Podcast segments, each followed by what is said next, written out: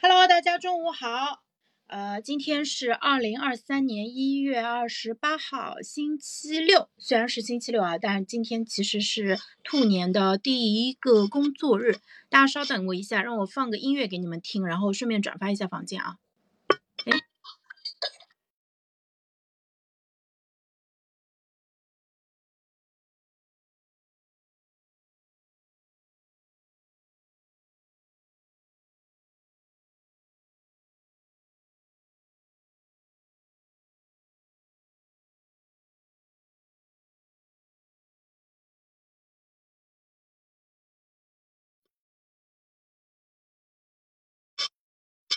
好的，那转发完毕，这边就正式开始了。今天我，呃，今天其实是我们开的第二场直播了。早上八点钟，冲叔已经跟我差不多聊了将近一个小时，啊，我们反正聊了一些很重要的一个话题。那今天就是呃中午的直播的这个题目叫开始渡呃开始七天渡劫登上热搜第一，这是我今天早上九点多看微博热搜的时候看到的，那个时候它是呃微博热搜第一，但是现在已经掉下来了，掉到了比较后面的位置啊，我看看它在哪哦，掉到四十七了，马上就要被挤出榜单了。但是今天还有好几个其他跟上班相关的热搜。呃，包括呃迟到啊，你看新年第一天就迟到啊，还有什么年后上班 emo 了吗？然后还有什么？我看看，呃，推到年后的工作开始袭击我，呃，还有开工大吉，对，所以呃今天就是呃很相当一部分人已经开始上班了，然后当然还有一些朋友可能还请了几天假在家里，对，所以的话啊，就是我这边也正式用。今天其实安排了四场直播，用四场吃播来开始二零二三年啊，相信这一年会有很多的一个收获。嗯，那在那个呃七天渡劫那个热搜下面，发现了很多很好玩的图片，就是呃因为大家都喜欢玩不想上班这个梗嘛，对吧？说有人发了一张。表情说我是自愿上班的，大家脑补一下。还有一张图很好玩，说我的脑子试图跟我解释节前的工作到底是啥情况来着。因为大家其实呃已经将近休息了七到八天的一个时间，我我很好奇啊，今天有没有人忘记带电脑上班的？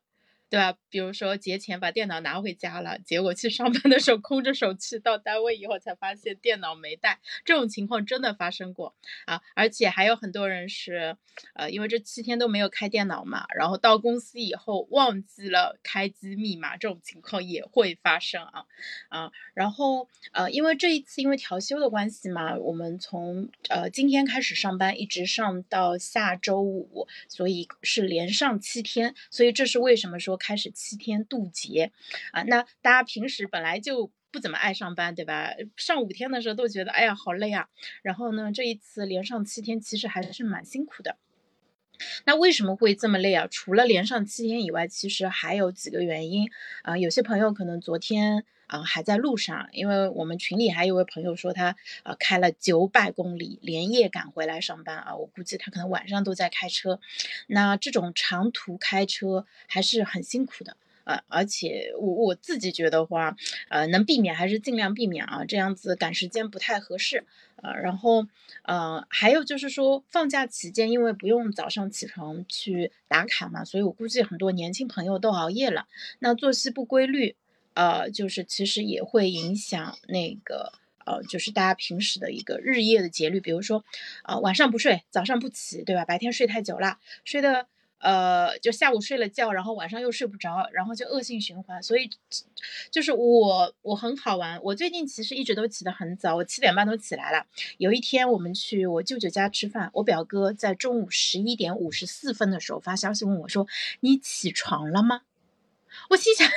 就是你对我是有什么误解吗？我是每天七点半开起床开始营业的人啊，但是这个其实也变相说明现在很多年轻人其实是睡得很晚的。就我平我们在乡下不是大家都会相互串门嘛？你去别人家，那一般爸爸妈妈爷爷奶奶都起来了，但是这种十几岁二十出头的年轻人很可能都还在睡觉。就可能十点钟了哦，还没起来啊，甚至可能要到十一点左右，他们早饭跟中饭就合成一顿来吃啊，这种情况。所以呢，上放假放的大家这个作息不规律了，然后呢，呃，就是其实没有好好休息，然后呃，你看上去在床上躺了很长时间，但可能有相当一部分时间是在玩手机，然后真正的有效睡眠时时间其实相对来说是比较短的啊。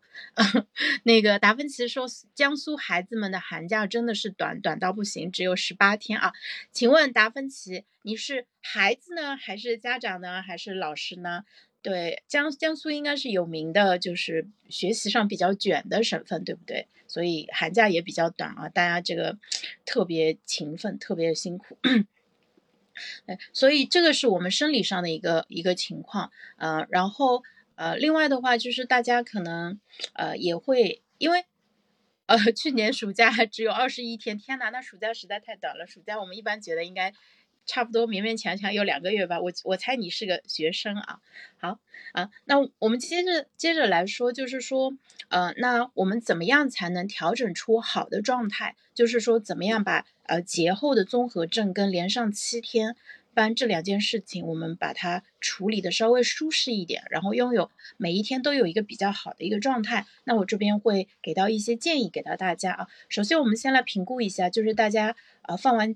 假回来上班，先评估一下自己的工作量。就是如果你呃昨天晚上真的没有休息好，或者今天真的很困，那你也没有必要说我非得要拿出百分之一百的战斗力，对不对？呃，只要你不是那种像卓别林在《摩登时代》里那样拧螺丝的那种，呃，就是你不拧那个螺丝就会堆积成山的那种情况，其实呃大部分人其实是有一定的自主性的，可以去调节自己今天到底要有多少的一个产出啊啊，所以我也大概就是分了一下。类，我觉得就是呃，有一些人他可能超爱工作，真的有一些工作狂，一上班第一天就开始火力全开，可能已经展现出了百分之一百到百分之一一百二十的一个生产力啊，对吧？在家里坐日如年，度日如年，就等着上班的这种朋友真的是有的，呃。然后还有一些人呢，他其实呃，就虽然我人回来了，但是我的同事还没回来，对吧？我的老板没回来，我的下属没回来，或者我甚至说供应商和客户还没上班。像我是最近才知道，有些地方放年是要放到正月十五的，对吧？就是他觉得你必须给我放到正月十五，这才算是把这个年给过好了。呃，所以的话就是。跟你工作上呃要配合要对接的人还没有回来，那有些工作其实就是没有办法开展的。所以这个时候的话，你也可以用一种比较轻松的一个状态，就是呃做一点现在能做的一些事情，然后暂时做不了的事情的话，就可以先定一些计划呀，写一些方案啊，对吧？先在这里存着，然后等到呃他们都回来上班了以后，到时候再一起推进就好了。然后呢，还有一些朋友说，哎。今天还要干活吗？今天不是领完老板发的开年的开工红包就回家吗？我心想这是什么样的神仙公司啊？对，呃，也有可能真的有这样的，就领了红包就走的那种啊。还有一些朋友可能今天主要工作就是，啊，跟同事啊，啊聊聊天啊，吃吃饭啊，今天就不做什么事情也 OK 了。我觉得正常，然后还有一大批人，我今天还在休假呢，因为年后上七天嘛，很多人年假用不完，所以他们把啊今年就把两天的时间，就这两天都请掉了，就下周一开始再去上班。像我老公还有我同事，呃，我我的前同事，他们很多都是这样的一个情况。他还约了我明天吃饭啊，是以前在罗氏的同事，嗯，那。呃，所以就是你会发现到说工作复合的话，不同的人其实不一样。呃，有些工种它可能没有办法停下来，比如说你是服务窗口，就是你要对接不同的事情，那这个事情呃向你涌来的时候，其实你就是必须要很快的把它处理掉，所以可能你没有办法说呃。那个很好的休息，呃，就是只能就尽快的恢复到那个满负荷的一个状态。但是对于绝大部分人，其实是自己有办法调节的。所以当你调节好，就是现在比较舒适的一个状态，然后呢，有点像，呃，就是你开车的时候，也不是一脚上来直接飙到一百二的，对不对？你其实是慢慢的爬坡的，慢慢给油嘛。所以的话，就是叫生产力爬坡一个过程。比如说今天我差不多是百分之四十的状态，那今天晚上我再好好休息。明天就可以到百分之六十到七十了，然后再过到第三天的时候，可能差不多就可以到百分之九十了。然后在后面就连上七天也挺累的嘛，那你可以考虑中间休个半天的假呀，或者是说到后面几天自己给自己减轻负荷，慢慢的就是。呃像一个抛物线一样先上去，然后再慢慢下来，这样子其实也可以啊。那具体要怎么样调整出好的状态的话，其实还是老套路啦，就是大家要吃好喝好，然后的话，呃要。休息好，其实睡眠真的是非常非常重要的，而且锻炼也非常重要啊。就是大家有没有，就是我不知道你们过年有没有回老家什么的，舟车劳顿，对不对？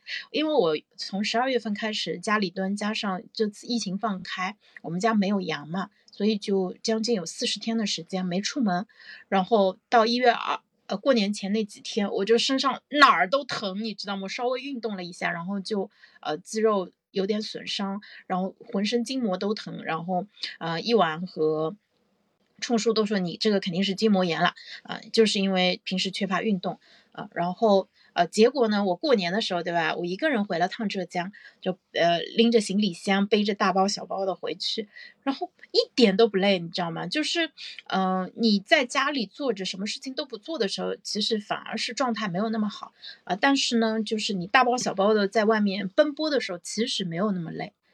这一点其实是蛮反常识的，啊，也是我最近意识到的。我觉得这一点非常有意思，就是当你在家好好的躺着，每天只需要看手机，吃好喝好，吃喝拉撒，对吧？有都有人管啊，然后就爸爸妈妈帮你把饭啊、衣服啊什么全弄好的时候，其实这个时候可能你的状态会慢慢的非常的萎靡不振，嗯，其实没有那么开心。但是呢，你出去旅游。因为旅游，你想一想，你要收拾行李，对不对？你还要去赶火车、赶飞机啊，是的。然后呢，你还要去，呃，对啊，从一个地方搬到另外一个地方。有些能折腾的人，他出去旅游个七天，他能搬三到四个酒店，还要跑很多个景点。那每天一看这个步数，都是动不动就两三万步的那种，就那个时候身体上很累，但是你就内心感觉非常的充实，而且身体上这个疲劳也是睡一觉很快就能够去。呃，消就是叫消，就是消除的，所以这个其实是非常有意思的一个点啊。所以呢，我最近也是通过自己，呃，就那天疼的哭爹喊娘，然后到后面去，呃，过年回家的这一些经历当中，其实我意识到了说。嗯，人是要多运动的。那这个运动，呃，上班其实本身它就会给我们提供一些被动运动。给大家简单解释一下啊，就是比如说你出门到去坐公交车或者坐地铁，你要走一小段路嘛，就公交车不可能开到你家门口嘛，对吧？哪怕你在你家门口，你也从小区走出去，那你走出去的这个过程，其实你就走了一些步数。然后呢，你对吧？下了车到办公室也要走。然后在办公室里面走来就走动，不管是去开会或者去厕所去倒水，其实这些都是，呃，都是运动。嗯，它不是你有意识的时候我以运锻炼为目的进行的运动，这个就医学上叫做它被动运动。所以呢，就是如果你这一天不做任何的运动项目，呃，就你观察一下，你如果戴手环或者说看苹苹果手表啊，或者看呃微信里面的那个步数统计，你差不多就会有。呃，五六千步的啊，当然，如果你是呃开车上下班的话，可能这个步数会稍微少一点。但是坐公共交通的人，他其实是很容易达到五六千步的啊。所以这个被动运动其实非常重要，因为像我们之前就是上海那个封城那个时候，大家活动空间就取决于你家面积有多大了。然后我我同事之前说，他说有一天我只走了九十三步，就我也不知道为什么会这么少啊，他可能就。就哪儿都没去，只走了九十三步，所以你就知道了，说人的有一个大一点的活动空间其实是非常重要的，而且就是怎么说呢，我还是很羡慕大家现在有班可以上的，对吧？就是呃，因为我之前在写《事业并不可怕》这本书里面，其实也分析到了，说对于绝大多数人来说，呃，上班给他提供的不仅是一份工作，不仅是一份工资，呃，不仅是一些压力，其实还有一些。挑战，嗯，和嗯激励，就是这个对于人的身心健康是非常重要的。还有帮包括就是说，你每天必须在固定时间到一个地方去，它其实相当于给了你一个固定的框框，就要求你在这个框框里面去做一些事情。那人呃，有时候绝对的自由，就是其实我们是不一定能够把握好的。就像我自己，其实非常深刻的感受到，我现在自己全职做自媒体嘛，就是这个自由非常的贵。首先，它的机会成本很高。你如果去上班，一年可能还有个几十万的收入，但是你现在相当于自己要给自己发工资，那我得要赚到这么多钱，对不对？然后另外一方面的话，就是你会发现说，呃，如果你不做。刻意的规划啊，不对自己约束的话，你有可能这一天就很容易就过去了。你就在不停的呃软不同的微信聊天窗口之间，不停不不同的网页之间跳来跳去，然后一天下来，你觉得精神很，你觉得内心很空虚。其实这一天每一秒可能你都没闲着，但是一天结束的时候，你觉得这一天你没办法给它收尾，因为你不知道自己到底做成了什么事情，就是你看到的东西对你来说并不是成果。因为你只是当时在看，但是看完了以后，它对你产生了什么影响，其实都没有。那这个其实也是我非常反对我妈他们看抖音的原因，因为抖音一样，一分钟一个视频，三十秒一个视频，它输入大量的视频给到他的大脑里面，但这些东西都是没有结果的。那没有结果的东西在你的脑子里面，我就我我觉得就会有点像那种。呃，武侠小说里面说的那种走火入魔的那种感觉，就是就是你无法消化的那些信息在你的体内乱窜啊，其实会影响你正常的思考的。这次回家，我妈就一直问我，哎，你说那个某一个热，这个最近的一个新新闻热点到底怎么回事？我说妈，我真不知道。她说为什么到现在还没有查出真相？我说这个事情也不是你们全中国的网民都在关注就一定能查出来的，对吧？这个。很有很多的限制条件的，比如说他就是缺乏相应的一个证据啊，没有思路怎么办呢？不是不想解决，就是解决不了。但是他不，他天天还在看，就就每天都会问我，哎，我是真的觉觉得，嗯，看抖音、看视频号对他们这个年纪的人真的坏处很大。好处很少。然后呢，我这一次过年回家之前，专门做了一件事情。我在他和我爸的手机上都下载了小宇宙播客。那之所以下小宇宙没有下喜马的原因，是因为喜马广告有点多，而且内容太杂了。但是小宇宙相对比较纯净一点。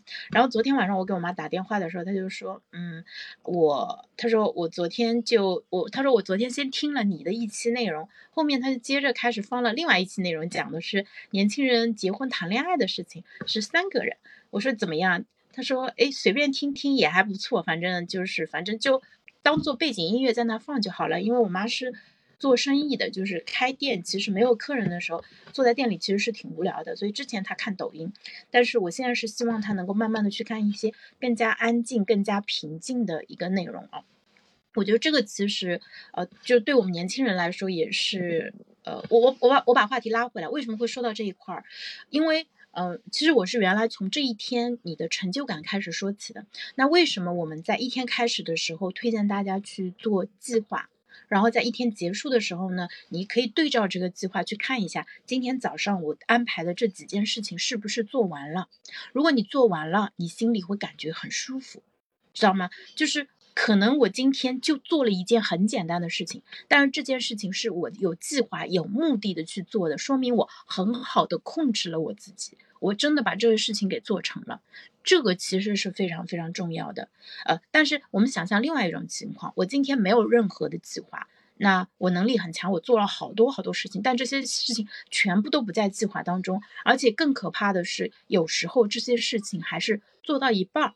因为他没办法完成，可能当时不具备完成的条件，但这个时候你不会觉得满足，你就会觉得，哎呦，我今天到底在忙什么？因为你事情太多了，你都记不住，然后你也不记得说在每件事情上到底取得了哪些成绩。其实这些成绩可能已经超过很多普通人了，你非常的了不起，做了好多好多的事情，但是你对他没有任何感知。你只记得我今天很忙，然后在不同的任务之间切换，而且没有什么事情是做完的，所以这样子会导致你下班的时候觉得自己今天没做什么。但实际上这个评价对我们自己是不公平的，因为我们缺乏一个有效的自我评价和自我激励的一个机制，来告诉我说，哎，今天你很棒，因为你做成了 A B C D E 这些事情，A B C D E 这些事情我都做了，但是它都没有在我的自我奖励的。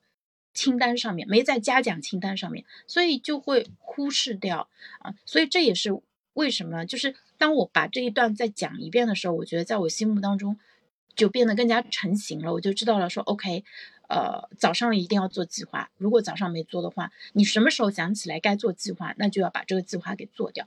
做计划真的是让你获得安全感、获得确定性、获得掌控感的非常重要的一个工具，而且它太简单了。特别特别简单，你根本就你都不需要做什么事情，你有纸和笔，你就在纸笔上写；没有就在手机上写，在电脑上写。你甚至嘴巴里面念念有词就可以。就像小孩儿，他小的时候玩玩具的时候，就是在他刚开始掌握语言的时候，他不会在心里跟自己说话的时候，他就说我要把这个放到把这个积木放到小汽车上去。就他一边讲话一边做，呃，其实这个是非常符合我们人类的一个。呃，这个思考和认知和执行功能的一个习惯的，只不过我们长大了以后，就是会觉得这样子很傻，而且可能会打扰别人，会把很多呃这个心里的这个念头就不让他说出来。但我们在我们大脑里面还有，对，我们可以把这个计划跟执行这两块一定要好好的利用起来。那如果二零二三年你能掌握这个，不是掌握吧，你能够把这个变成你的习惯，每天都坚持去使用的话。那么我相信，二零二三年你会，呃，有更多的成果，而且你还会变得更加的有自我效能感。因为，呃，有时候感觉跟实际情况，呃，并不完全是百分之一百对应的。可能你很能干，但是你看到的都是比你更能干的人，你觉得自己很渺小。但实际上，你这样子的评价其实是不客观的呀。我们要做到的就是相对比较客观的去评价自己，不管是看到自己的优点还是缺点，其实都是。呃，就不夸大吧，就是有有则改之，无则加勉，对吧？就没有必要，嗯，不要自我膨胀，也不要自我贬低，呃，这个其实我我觉得是非常非常重要的，呃，然后，嗯，为。而且不要自我剥剥削，非常重要的一个点就是，当你觉得今天你已经做成了蛮多事情的时候，你就会对自己相对来说比较满意啊，然后就不会说，哎，我今天感觉没做什么事情，我今天晚上还是不能睡，就不想睡。那你不睡觉，那你肯定睡眠会受影响，健康会受影响。然后第二天的状态也会受影响，所以这个其实是一个恶性循环的一个过程。那打破这个恶性循环的一个方法，就是说给今天画上一个句号。那怎么样才能画句号呢？呃，有时候需要一些强制的一个手段，说哦，强行拔电源，对吧？今天就到这里了，该去睡觉。或者说你的妈妈来打断你的狗腿，只不过现在妈妈也。也不会这样做了啊，然后呢，另外的话，其实就是呃，你跟自己就是，哎，你复盘一下，说，哎，今天我做了哪些事情？比如说我今天晚上如果睡觉前，我说，嗯，今天早上跟冲叔聊的这一场很好，在知乎上回答了一个很好的答案，想到了一个很重要的事情。今天中午这一场也讲得很好，晚上还有两场，对吧？我觉得讲的都挺好的，那就很满意呀。所以这样子的话，就是你会。对自己很满意，那就会吃得下、睡得着嘛，就会睡得更香一点啦。对，所以今天因为时间的关系，就只讲二十五分钟吧，因为。呃，我冲叔今天中午不来的原因是他要保护嗓子，他其实还有点咳嗽。那今天晚上还要讲一个多小时，那我这边其实也是这样子啊，单口不能讲太久啊。如果有嘉宾的话，就是输出的压力在嘉宾身上；但是如果是一个人讲的话，其实要控制一下时间。那大家如果自己做直播做分享的时候，也要注意一下，就是呃尽量多喝水，保护好嗓子啊。然后最后呃给大家看一张图啊，这张图其实有点意思。啊，我去微信里面找一下，给发到评论区给大家看一下啊。稍等，呃，这个图叫做，嗯，就如果自己不改变，新的呃一年啊，不过是重演啊下面这些不好的一个习惯。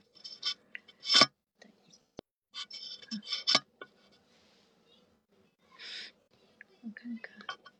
生物学上，运动的时候肾上腺会剧增，感受不到累了。好，这张图大家现在可以看到了，就是说不过是重演，然后它这里列举了十十十二个不太好的一个习惯吧，呃呃不良习惯，没有远见，爱找借口，过度完美主义，轻易放弃，讨好别人，想要控制一切，一根筋，做梦成功，无用社交，无节制玩手机，自怨自艾。那我觉得这十二个点里面，其实并不一定都是缺点啊，完其实是取决于它的度的啊。不良习惯是真的要改掉，比如说抽烟喝酒啊，这种吃大量的垃圾食品啊，这个要改掉。那无节制的玩手机，其实啊，对于手机的反思，我们其实已经持续很长的时间了。那呃，想要控制一切，像我对我这样的 control freak 的人来说，我觉得如果我能 hold 住，我当然要控制了。控控制不住，那就承认自己做不到啊。完美主义我没有这个毛病，爱找借口没有，对吧？我这个自我批评进行的很彻底的。没有远见，远见这个问题其实挺有意思的。呃，大家如果有兴趣，可以听一下之前啊我分享的《重来》那本书。他 Base Camp 他们说他们不做长期计划，他们只做六个。星期的一个计划，因为对他们来说，六个星期差不多能够把一个新功能开发的差不多了。他并没有说制定远大的计划，然后必须朝着这个计划方向去。反正有计划比没有计划好。然后计划的长短的话，其实可以参考项目管理里面说的渐进明细，就是说，比如今天要做的事情就规划的细一点，呃，下一周要做的事情就相对粗一点啊。你没有必要把，呃，呃。将来的事情想得太细，如果一直不停的在思考将来的话，很可能会陷入焦虑，啊，所以最最重要的其实还是活在当下，啊，那这个这两个问题问题混在一起说，大家可能会觉得说，就听起来有点道理，又有点不太 make sense 的，就不展开了啊，轻易放弃，轻易放弃这个，呃，怎么说呢？我我自己觉得就是啊。呃轻易放弃跟一根筋这两个事情可以结合起来说，啊，就比如说我现在觉得说，哎，我要做自媒体，然后呢，我爸爸跟我弟弟两个人是不太赞同的，我妈说 OK，呃，我都支持，对吧？然后呢，就我看他们就是评价我做的一个事情，我当时就觉得很搞笑，他们就会觉得你这个人太自说自话了。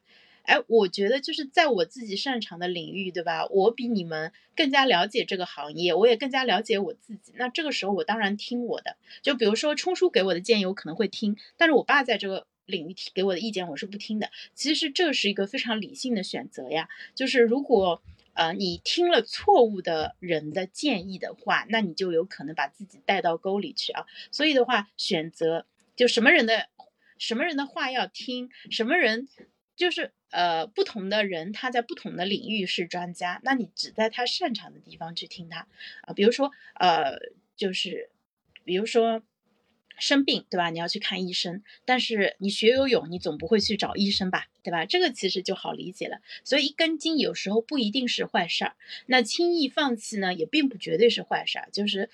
呃，有时候你往前走两步，发现说，哎，这个好像是有问题的，或者说现阶段不合适，那马上就换方向就可以。还有一个别的说法呢，灵活，对吧？啊，做梦成功这个。不知所云，不管它，无用社交。哎呀，无用社交这个词大家可太喜欢了。不喜欢社交的人就都会把大量的社交都会称之为无用社交。但是实际上，到底什么才是无用社交，可能要先给他下一个定义。嗯，然后我刚才还在朋友圈做了一个调研，很有意思。我问大家，我说，呃，社交、拖延、迷茫和焦虑，呃，就是这四个，对你来说哪个是现阶段最想解决的一个问题？没有人说社交，所以社交这个需求可能是相对比较高阶的，可能就是说迷茫、焦虑跟拖延的相对来说比较早早比较多一点，这一点其实还挺有意思的。那有可能我们先得解决更底层的一些问题，然后呢，等到再后面大家可能会说，哎，我想要有一些更加高质量的一个社交，那个时候可能才会有真正的一个需求，嗯。无节制玩手机，这个一定要改，这个真的要改。手机使使用时长尽可能的缩短，啊，自怨自艾这一点真的是很自怨自艾。其实后面我们会做一个跟自信和自制相关的。哎，其实其实倪老师的倪考梦老师的自主论是可以解决这一个问题的。嗯，对，但是自信非常的重要，自信超级重要，所以。呃，这个时候也是会涉及到一个视角转变。我今天早上写了一篇我自己很满意的一个知乎回答，我给大家读一下吧。我觉得它很短，但是它很有帮助。稍等啊，嗯，焦虑导致的无法集中注意力怎么办？缓解焦虑啊，和解决人生中的其他问题一样，都可以通过社会化解决方案。呃，我已经通过由我主导的社群解决了一系列问题。拖延、迷茫，不知道怎么找对象，焦虑应该也可以解决。很多时候我们会陷入强迫性思维，就是反复的思考同一个问题，就像笼子里的仓鼠一样，不停的飞奔，但是呢，始终没有离开原地。不知道你们见过，就那个关在那个笼子里面，它像转盘一样的，对。那如果靠自己没有办法脱离，就需要外外力的帮助。那对于仓鼠来说，需要一只温柔友善的手帮助它打开笼子，离开这个笼，离开这个飞轮。那对于陷入焦虑和迷茫中的人，也需要一个友善的朋友、同伴或者导师，帮助他理清思路，推动他开始行动。开始行动，因为所有焦虑的人不是不想行动，是不知道自己此刻应该做什么。大脑已经被焦虑情绪给占满了，根本就没有办法有效的思考现在做什么是最好的。所以，那么这时呢，不妨把方向盘暂时交给一个信得过的朋友，让他带着你往前走一小段路，也许只要五米或者十米，你就会发现自制、平静和能量又回到了身体里。所以呢，欢迎大家参与我的焦虑干预项目，我来帮助你做到当下不焦虑，今天不焦虑，尽量教会你明天也不焦虑的一个方法。对，呃。对，你们可以通过评论啊或者私信跟我进一步的沟通啊。那个强强有我的微信，其他如果朋友想参加的话，呃，可以在喜马的后台给我发消息，然后呃，我可以添加我的微信。我今天下午会把这个群给拉起来。就是呃，对付焦虑的一个方法，其实就是你找一个你信得过的人，让他给你一个建议。就是你，比如说你不想学习，这个人跟你说你去学习吧，那你就去，这事儿就解决了，很其实很简单。其实很简单，或者说，哎，你你需要去医院，但你又很害怕，又不敢去，对吧？那这个时候就很容易焦虑啊。那他就帮助你一起说，呃，就挂好号，然后就去吧，对吧？我觉得就是去行动吧。你一个人行动不了的话，那就找人帮你一起行动就好了。其实这个解解药非常的简单啊，但是找到这个解药，就是其实大家可能。在生活中不一定有合适的一个资源啊，所以的话，我们呃试着来做一下这样的一个尝试，呃，然后嗯应该会有效果，我自己对这个非常的乐观。好，那我们今天就先到这里啦，谢谢大家。嗯，回放还是会放在死磕拖延症里面啊，下午我会拉一个呃叫焦虑、拖延、迷茫一站式解决的一个群啊，一锅端，对，把他们一锅端的一个群，然后到时候。呃，这个这会是一个短期的一个项目，大概七天的时间，就是正好这七天大家有什么问题，对吧？有什么事情拖着不想做啊，或者是说，呃，有一些其实挺简单的，就是有些事情，事情分两种，嗯，我们很难准确的判断，有些事情你觉得它可能需要花一年的时间，但实际上你真的做起来可能两三天就能做完了，但是就有可能会拖个两三年。两三年都不去做，真的做起来两三天解决。还有一类事情呢，你以为你只要花十分钟，结果你竟然花了三天都还没有做完。这个这个我称之为你以为是一根绳子，结果拉出来一头大象。对，这是两种很常见的一个类型。后者问题不是很大，但是前者就很大，因为前者它会时不时的就像一个水泡一样冒出来，然后呢就让你，就你又想到它，你整个人都不好了，但你又不想去做，然后这个水泡又又破了。然后过就跟打地鼠一样，摁下去又出来，摁下去又出来，其实非常浪费我们的能量。这个其实也是我们很多呃纠结啊、跟内耗啊啊，就是一个根本的一个原因吧。就是你解决这个问题最好的办法就是把它给做掉就好了。好的，那今天这个啊就聊到这里啦，谢谢大家，拜拜。